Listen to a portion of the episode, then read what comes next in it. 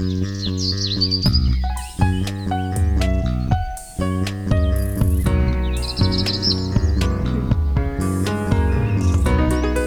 迎收听《来一口垃圾》，我是 Amy，我是心怡。这一集我们想要跟你讨论一下塑胶微粒是什么，还有它造成了什么危害。那到底什么是塑胶微粒呢？塑胶微粒呢，就是指尺寸小于五 mm 的塑胶物质。它有可能是块状的，或是丝状的，或者是球体，反正就是各种形状啊。它是塑胶碎片。对，那这些塑胶碎片呢，是是什么情况下会产生呢？有些时候会是为了工业用途，或者是呃商品用途，一开始就制造成这么小的颗粒。例如说，像已经被禁用的柔珠、洗面乳柔珠之类的。或者是有些会在化妆品里面添加的，也会有塑胶颗粒。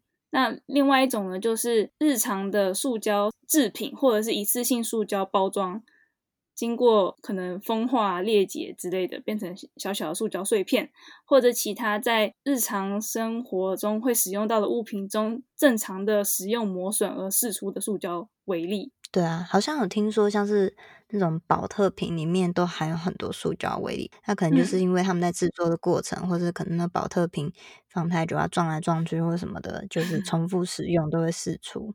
呃，目前比较常出现的，然后会一直不断出现的，就是我们的衣服，因为大部分现在合成衣服很流行嘛，所以呢，我们每次在洗衣服的时候都会释放出大量的塑胶微粒。就如果想要知道哪些衣服纤维成分是合成的，哪些是天然的话，我们上一集有录制一集是在介绍衣服常见的材质。对，所以大家有兴趣的话可以去听一下。然后洗衣服的部分，还有像是有研究指出，光是欧洲和中亚地区洗衣服释出的塑胶微粒，其实就等于每个人每一周往海洋丢五十四个塑胶袋。所以其实。嗯呃，洗衣服造成塑胶微粒的数量是很可观的。对，我有看到，就是国际自然保护联盟那个 IUCN，它有一个统计是说，三十五趴的塑胶微粒污染其实是来自合成纤维。是不是还有？我们的鞋子，因为大部分鞋子也是用塑胶做的嘛，那你常常在走路的时候，因为一直摩擦耗损，嗯、那那些都会变成塑胶微粒，可能就漂浮在空气中，或是下雨就顺着河流流到水沟，流到河啊、海洋这样子。嗯，没错。然后同理类推，就是汽车的轮胎，每次行驶的时候一直摩擦地面，它其实轮胎使用久会。那个胎纹会被磨平，那就是因为它有一些轮胎本身被磨成小颗粒，然后随风而逝了。所以其实只要我们有用塑胶的话，嗯、就一定会有塑胶微粒。那现在塑胶微粒已经充斥在我们的生活当中了。就是有去研究看看这些塑胶微粒大概都是一些什么样的成分，然后呢，常看到就比方说是 PE、PP、PS 跟 PET 这些的。那这些就是最常被使用在日常。呃，生活塑胶用品之中，还有一次性的塑胶包装上，比方说保特瓶就是 PET 嘛。你刚刚是说还有 PS 吗？PS 也有。对啊，PS 就是那个保丽龙，还有养乐多罐也是 PS，其实。对，然后 PP 是不是也是很多，比方说豆浆罐还是干嘛，也是用 PP？对，PP 其实好像我之前有查过，它是相对比较。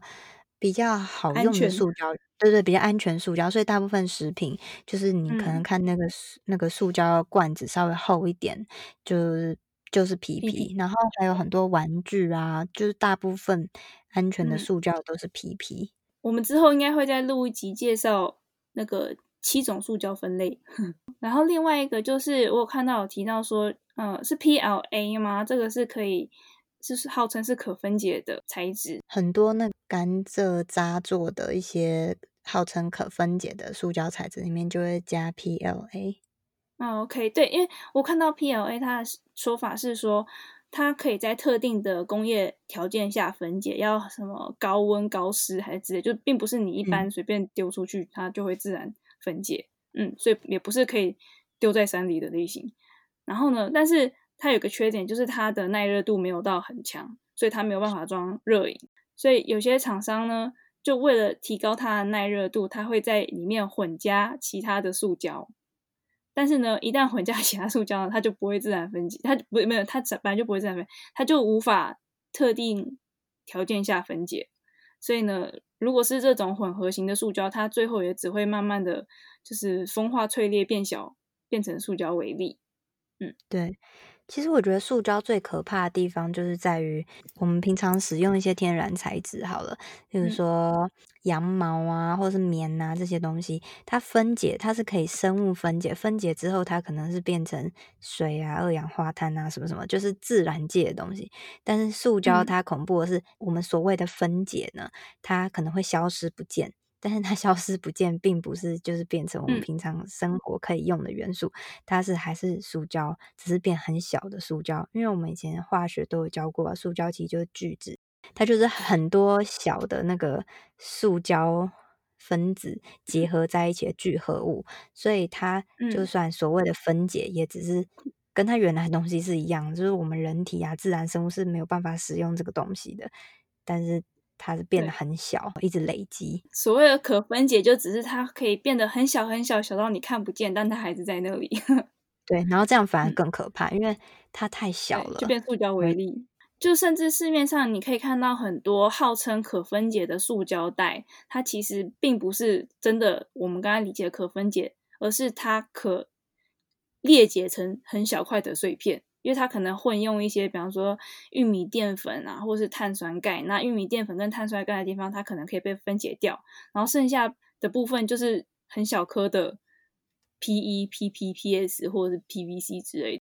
所以听起来就是说，它只是表面上让它快点消失，但它消失之后会变得更小的东西，造成我们就是生活更大的问题。就是、看不到，大家就觉得没差，反正它消失啦。对。所以，如果看到什么 P P E 可分解塑胶袋，或是 P P 可分解塑胶袋那种东西，就是它并不是真的可分解，它只是可以变成很小的塑胶微粒而已。那所以，为什么我们要害怕塑胶微粒呢？就是如果听起来好像变得很小颗，那跟石头最后风化成沙子有什么差别呢？因为塑胶微粒的话，它很小，但它又不是天然的东西，它就很容易在我们生物体内累积。那像是其实现在很多塑胶微粒，它最后就是飘到，诶，因为它太小了嘛，然后可能就进入我们的水循环系统，在海里、河里之类的。然后呢，它很容易就被海藻啊，还有一些贝类吸收。那它们或是一些浮游生物去吸收。那这些生物它们吸收之后，因为它们算是食物链里的最底层嘛，那当然就是小虾小鱼是浮游生物，然。后呢，大鱼又去吃小鱼。那人类又再去吃大鱼，反正就是一直这样累积，或是鸟海鸟去吃这些鱼，所以呢，到最后，呃，食物链最顶层的人，他们其实身体会有累积非常多的塑胶微粒在里面，但它是没有办法被排泄，好像有些塑胶微粒进入动物的胃里面以后会被粘住。嗯，是哦，我是有看到说有研究显示，在人类粪便中已经有发现塑胶微粒，就是它已经。吃进去排出来了，这样子。好，那你就说，那我们就不要吃海鲜好了，因为之前好像有看到人家说啊，你你爱吃海鲜的话，平均你可能一年就吞了多少塑胶微粒。不要想说你不吃海鲜就没事，因为其实还有研究发现，我们的食盐里面也会有塑胶微粒。得了，除非你不吃盐，但也没用。还有 还有下雨啊，你那些雨雨滴下来也是雨都是塑胶微粒，然后滴下来之后那些。水呢，又去养植物啊、水果啊什么，所以也是塑胶微粒。我好像有看到有一个文章，他说水果的塑胶微粒比蔬菜还多。什么？还有这种？然后他们解释的，对，他们解释的原因是因为水果通常是多年生的植物，所以它会一直不断的吸收累积。哦。然后蔬菜的话，很多可能就是一年生的嘛，就是种完今年就死了，然后明年又砍掉重练重来一次，所以蔬菜的塑胶微粒会少一些。但不管怎么样都有。然后最可怕的是连呼吸都有哦，那你不要呼吸吗？因为空气都是塑胶微粒，而且空气中塑胶微粒大一点的就算，你的肉眼可见就算，可是小于五毫米的那些都可以被吸进肺里。对啊，就是有看到很多，他说什么，呃，一百一十微米，反正就是非常小塑胶微粒啊，它可以进入人的肝门静脉，嗯、然后小于二十微米就可以直接进入你的血液循环，流到肝脏、肾脏什么的。那大家也都知道，肝脏是我们的排毒器官嘛，然后肾脏也是，就是排尿排毒的地方，所以其实，在这种器官上留下塑胶微粒，感觉应该不是什么好事。而且如果它就只是个单纯的塑胶微粒，那就算了，就是它好像不会真的影响你身边的，比方说器官或者身体机能。但塑胶微粒它有个特性，就是它具有亲油性。它可以吸油，它有多吸油？就是塑胶微粒也是会被用在化妆品，例如说蜜粉跟粉底之类的底妆商品中，它会被作为吸油粉体，然后这个吸油可以协助你控油，并且让妆感变得很薄透。所以呢，就是这么吸油。那它很容易稀有的话，它就容易吸附一些毒素，例如说环境荷尔蒙、塑化剂、双酚 A、戴奥辛，还有重金属等等。有研究显示说，在塑胶微粒上面测出来的这些毒素的浓度是周围海水浓度的一百万倍，听起来很恐怖。对，那所以所以这些嗯大量累积的高浓度小塑胶微粒呢，就经过刚刚的食物链进到我们的人体，或者是经过水源，或者经过空气。所以就是无所不在的塑胶微粒，只不过像因为可能医学都是蛮严谨的，所以现在当然没有人有能够很明确的界定说，哦，塑胶微粒已经造成人类健康有什么伤害了。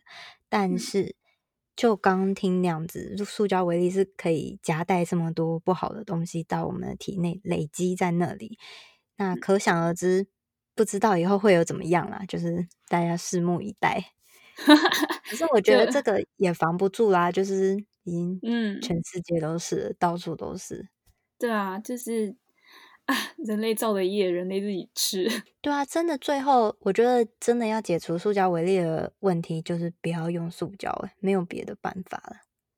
对，因为你塑胶一定磨损，然后之后一定变小，然后它又不会消消失。哦，除非就是，嗯、呃，真的让塑胶完全消失的方法，就是把它烧掉。但是烧掉就是也会产生一些对啊不好的物质。代号星是 PVC 啊，但是如果一般塑胶可能就比较不合。其他环境荷尔蒙。对，当然会会会有其他的东西，反正就是塑胶不知道该怎么办。对呀、啊，之前好像你应该有看过那个新闻吧？但是后来就不了了之，就是有人发现有一种蛾还是一种虫，它可以分解塑胶。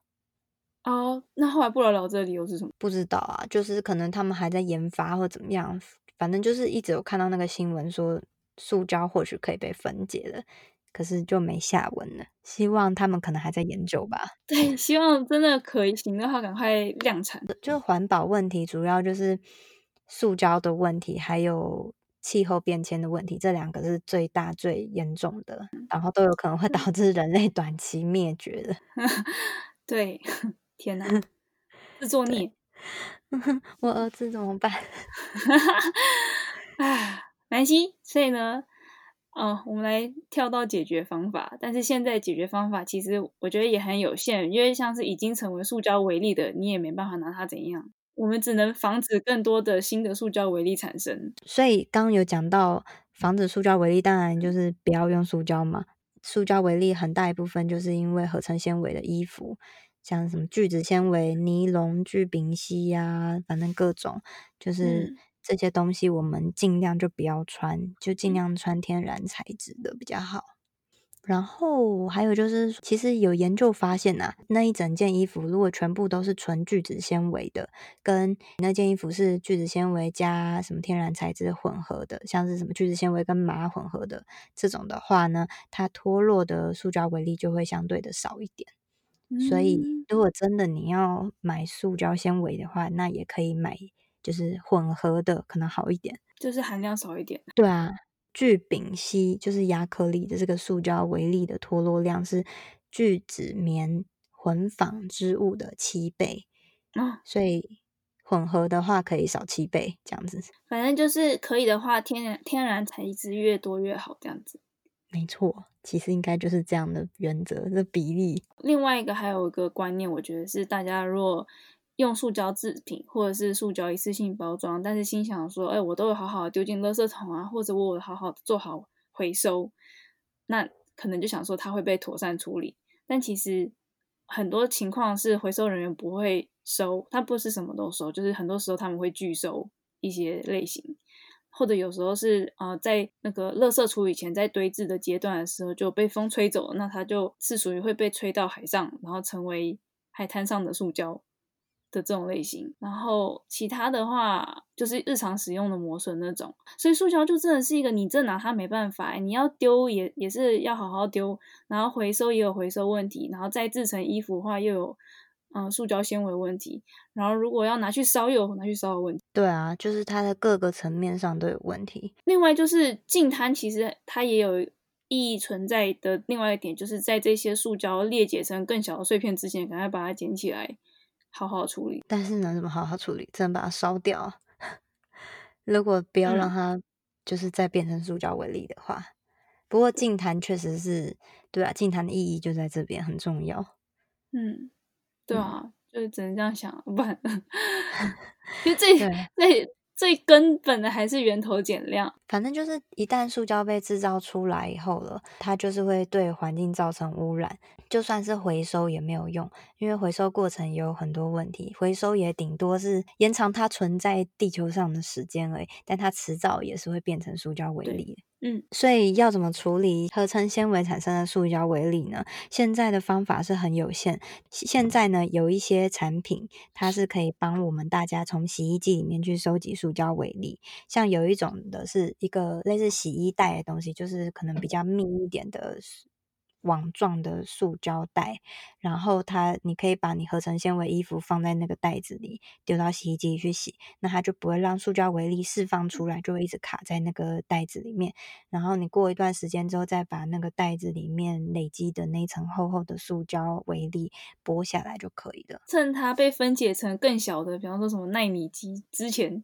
就会把它捕获起来。对对，然后另外一种就是一种长得像按摩球的东西，但是它是一条一条的塑胶塑胶钩状的球。那那个球呢，它也可以你在洗衣服的时候，就是可能丢个三四颗球到洗衣机里面，然后它就会在洗衣服当中去捕捉那些塑胶微粒，因为它那个球里面有一些钩钩。